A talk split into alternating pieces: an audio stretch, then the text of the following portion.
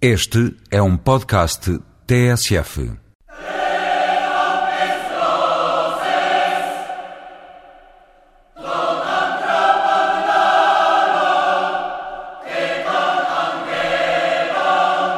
A Finlândia já tinha presidido a um Conselho Europeu onde o tópico principal foi precisamente a Turquia. Uma experiência que foi tudo menos agradável e que o governo de Helsínquia não queria repetir agora. Por isso, a presidência finlandesa fez tudo para que o dossiê Turquia ficasse de fora desta cimeira. Contra todas as expectativas, acabou por consegui-lo três dias antes, quando os ministros dos negócios estrangeiros chegaram a acordo sobre as sanções a aplicar à Turquia por não abrir as relações comerciais com Chipre.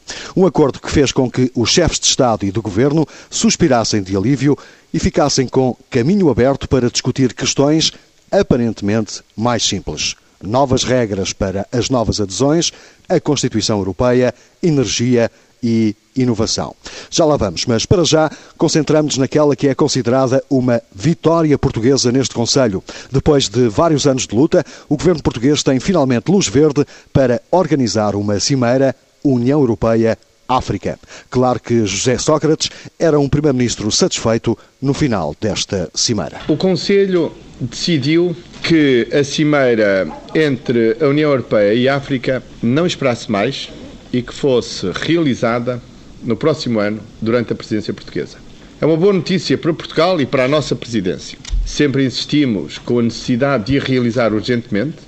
Chamamos várias vezes a atenção da Europa para a necessidade de reatar a sua relação com a África e relançar o diálogo político com a África, que estava suspenso há muitos anos, sem nenhuma razão para que isso acontecesse.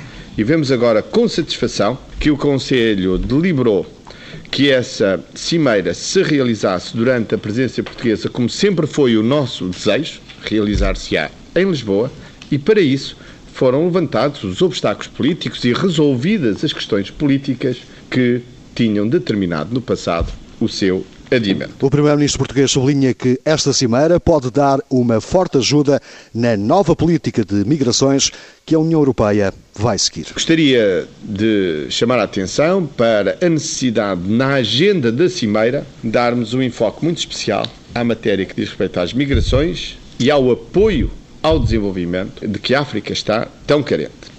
E a propósito de migrações, gostaria também de sublinhar as conclusões do Conselho no domínio desta política europeia. Este Conselho tem conclusões que apresentam uma política europeia neste domínio que é da maior importância. A política europeia de migrações tem três pilares.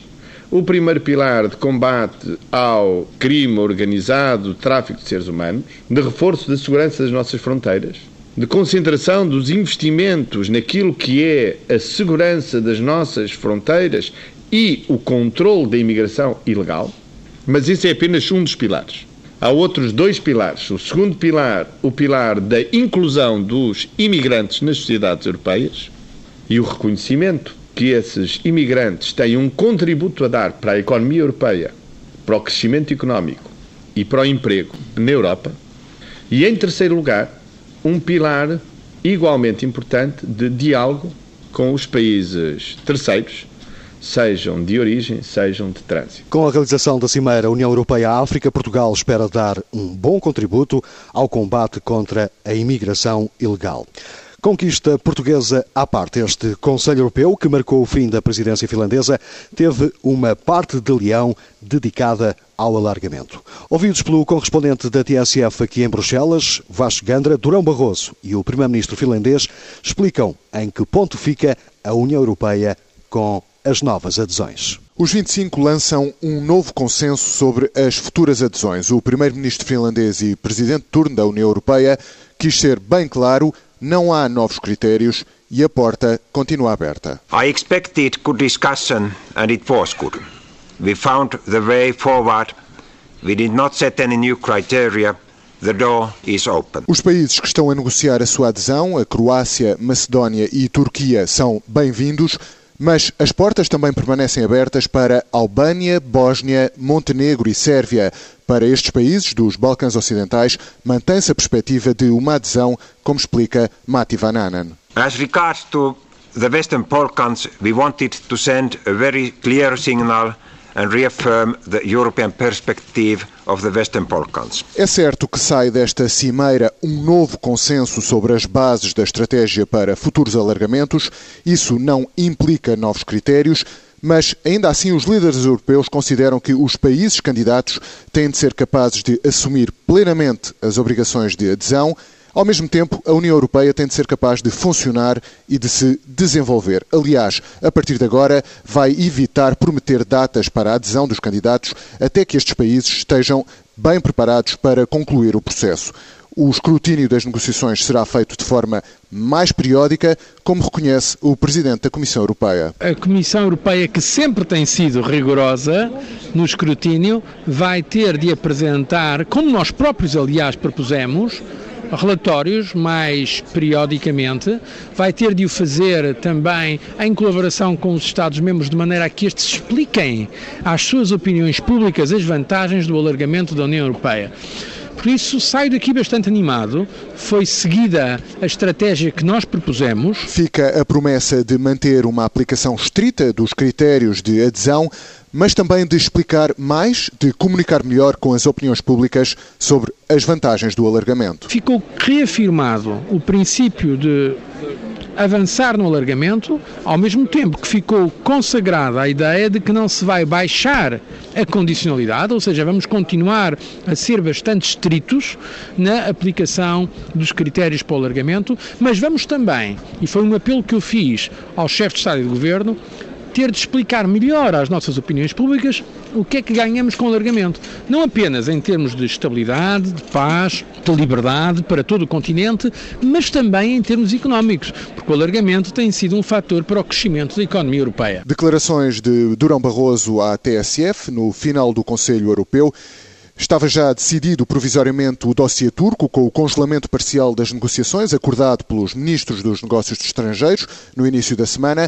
Assim, os líderes europeus decidiram também algumas orientações dedicar-se à questão da política de imigração. Prometem parcerias e cooperação com os países de origem e de trânsito para travar o fenómeno e também prometem intensificar medidas contra o emprego ilegal de imigrantes. Fica ainda a ideia de reforçar os meios humanos financeiros da Frontex, a agência que gera as fronteiras externas da União Europeia. O governo de Helsínquia termina assim a sua presidência finlandesa da União Europeia, passando o dossiê da energia para a Alemanha. 2007 vai trazer grandes decisões para o setor. Depois de um longo período de reflexão, a União Europeia começa agora a acelerar o passo para tentar sair da crise provocada pelos nãos da França e da Holanda ao Tratado para a Constituição Europeia.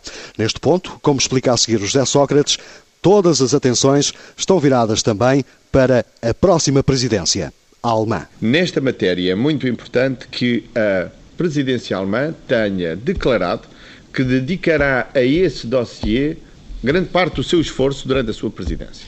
O ano 2007 terá, portanto, uma prioridade na agenda europeia: a resposta à crise institucional. E julgo que foi facilmente observável no Conselho um espírito de quem pretende responder aos problemas que os referendos de 2005 criaram. Nesta altura é mais do que certo que o dossiê vai sobrar para a presidência portuguesa, que vem logo a seguir à alemã, mas o primeiro-ministro português diz que ainda é cedo para falar dessa parte. A questão do Tratado Constitucional é uma questão muito difícil para a Europa.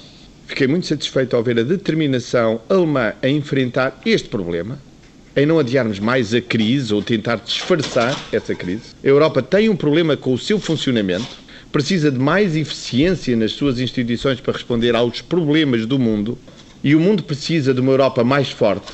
E por isso é a altura dos políticos olharem para essa crise institucional e terem uma resposta para ela. Fico satisfeito com essa determinação alemã. Vamos agora esperar pelos trabalhos da presença alemã, por forma a termos com mais clareza os detalhes de nossa presidência que possam dar um contributo também para essa matéria. Como acontece em quase todas as cimeiras europeias, Marcos Mendes agenda sempre um encontro com os jornalistas portugueses aqui em Bruxelas. Desta vez, o líder do PSD veio dizer que já não se fazem conselhos europeus como antigamente. Basta de resto até olhar já um pouco para aquilo que tem sucedido nestes últimos Conselhos Europeus e que de alguma forma também neste que vai agora iniciar-se. Comparado com a Europa de há uns anos atrás, há uma diferença essencial e significativa. São muito poucas as decisões concretas, palpáveis, mobilizadoras que têm saído das últimas decisões de Conselhos Europeus. Se nós compararmos com decisões de há 5, 10, 15 anos atrás, a diferença é brutal e significativa. Isto não é bom para a Europa.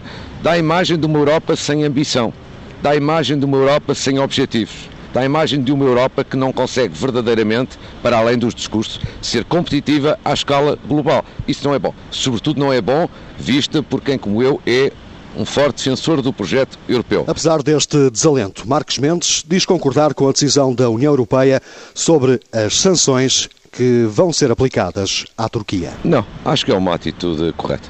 A proposta que foi aprovada da, na sequência da iniciativa da Comissão e da Presidência parece-nos bem. Parece-nos uma atitude que é uma atitude de princípios e que é uma atitude de firmeza. A atitude de princípios porque as regras negociais que estão definidas devem ser cumpridas, devem ser observadas. E, portanto, quando não são, os princípios devem ser eh, afirmados.